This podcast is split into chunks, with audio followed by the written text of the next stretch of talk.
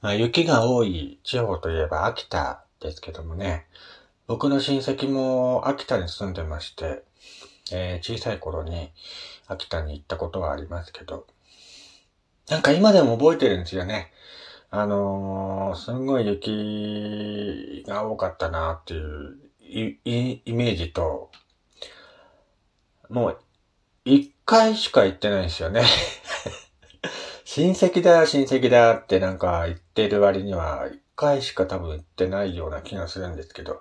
一回しか行ってないから余計に覚えてるっていうこともあるのかもしれませんが、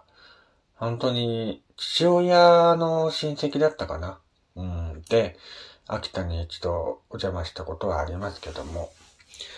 まあそんな秋田もね、あのー、小正月の行事とか冬のイベントっていうのがたくさんあるところなんですね。まあ、えー、十和田湖の花火大会とか、生ハゲの祭りとかね、えー、あとは、大綱引きとか、なんかいろいろあるんですけども、えー、その中でも犬っ子祭りっていうのがありまして、2月10日と11日、2日間行われるイベントですけども、犬の神様を祀るお祭りらしいですね。えー、今から400年ほど前のことですね、人々を襲った盗賊を、えー、湯沢の殿様が退治し、再び悪党が現れないようにと、米の粉でね、作った小さな犬とか縁起物の鶴亀の置物などを備え、無事を祈ったのが始まりとされるイベントらしいですけども。ね。えー、祭り会場には犬っ子やお堂の雪像や屋台が並ぶそうですね。犬っ子祭り。なかなか秋田まで行くことはないんですけども、あのー、犬の雪の銅像っていうか、そういうのがあったりもするイベントらしいので、ワンちゃん好きな僕はね、一度行ってみたいっすね。はい。行ってみたいなと思います。まあ、他にも秋田といえばね、えー、鎌倉ですか。が有名ですけどもね。えー、450年の歴史がある秋田を代表する小正月の行事ですけども、えー、本当に秋田の横手の鎌倉っていうのはね、えー、っと、なんかの映像で見ましたけど、本当になんか、いいですよね。なかなか最近あの鎌倉もね、あの、作るほど盛岡は雪が積もらなくなりましたけども、僕が小さい頃はね、よく鎌倉を家の前に作って、その中に入って遊んだりしてましたけどね。意外とあの鎌倉の中ってあったかいんですよ。あの、風とか入ってこなくて、えー、鎌倉の中にね、ろうそくで火を灯して、よく遊んでましたね、昔は。うん。なんか暗闇の中でポッとね、あのー、鎌倉の明かりが灯されてるのを見たと瞬間とかはね、なんか、心がホッとするようなね、感じですけども。えー、皆さんもぜひね、秋田とか行く機会がありましたら、ぜひ行ってみてください。まあ他には、あの、田沢湖とかで、あのー、雪祭りやってるそうなので、ぜひ、えー、行ってみた方がいいですね。まあ、寒い寒い、寒いと言ってますけどもね、寒い時期ならではのイベントが、えー、あちこちで開催されていますのでね、えー、何か一つでも気になるものがあればね、えー、お邪魔して思い出を作るのもいいんじゃないかなと思います。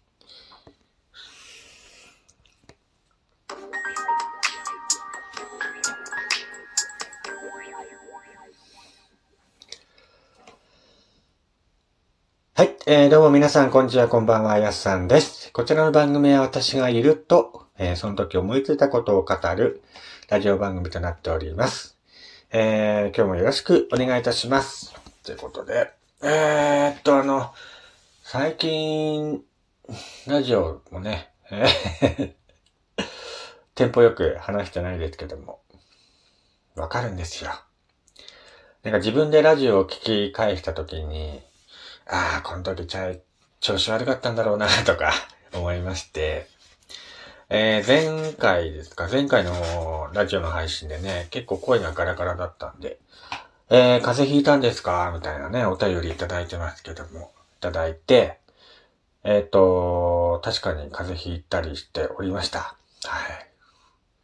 結構長引いたね。まだちょっとね、治りかけなんで、まだぶり返すかもしれないですけども。ねえ。うんとに。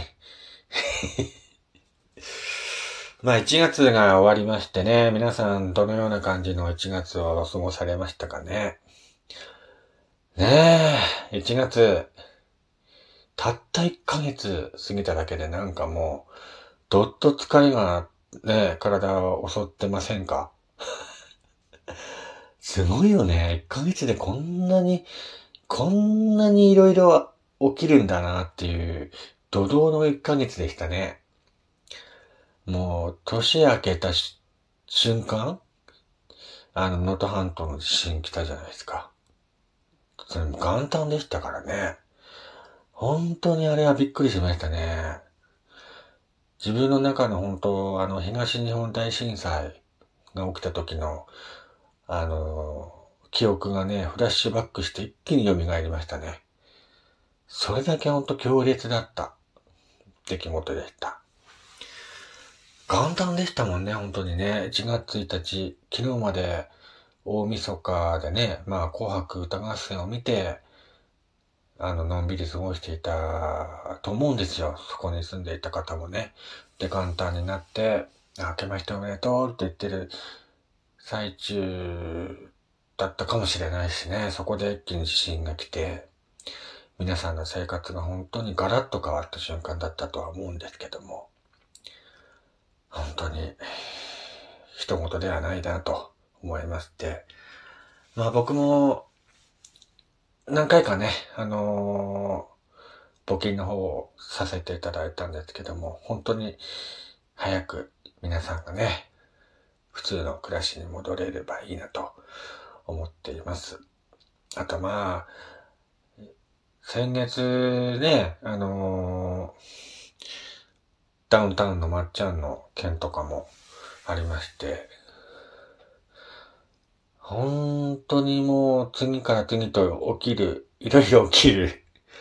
1月だなと思って、1ヶ月ですよ。たった1ヶ月の間にいろいろ起きすぎませんか？もう本当に毎日毎日もういろんなことが起きすぎて、どっと疲れましたね。なんかもう一年過ごしたなっていう感じの、中身が濃い一ヶ月でしたけども。ねえ。なんかいろいろ大変ですね。なんかもう年明け早々ね、いろいろ起きすぎて、今年、本当にいいことないんじゃないかなと思う反面ね、なんか年明けからそういういいことがないので、えー、次にはね、なんかいいことが待ってんじゃないかなとか、そういうふうに思ったりもしますけども、まあそういうふうに思わなきゃね、ちょっとやってらんないなと 思いますね。だからまあ1月はね、散々な1ヶ月でしたけども、2月は、個人的にもね、なんか、いいことが待ってればいいなと思っていますけども。まあ2月も始まったばっかりなのでね、今月も何が起きるかわかりませんけども。ラジオの方もね、不定期ですけども、あのー、配信続けていけたらなと思っていますので、ぜひ聞いていただけたらなと思います。まあ嬉しいことにね、ラジオ番組フォローしてくれてる方がちょこちょこね、ちょこちょこ増えておりまして、本当にありがとうございます。メッセージの方もね、あの、いただいたりしてるんで、えー、全部は読んでないんですけども。はい。まあ、読めるときは読ませていただいておりますので、ぜひ気楽にね、番組の方までお便りとかいただけたらなと思いますし、えー、ラジオトークの番組なのでね、ラジオトークのアプリからぜひ聞いていただけたらなと思いましてね。で、ラジオトークのアプリから番組の方をフォローしてもらえればね、配信した時に、あ、やすさんラジオを配信したぞみたいな、聞きに来ていただければなと思います。まあ、今月はね、あの、いろいろ、ネタを仕込んでるわけではないんですけど、えー、ちょっとね、自分なりの気に入ったお話とかまたあれば、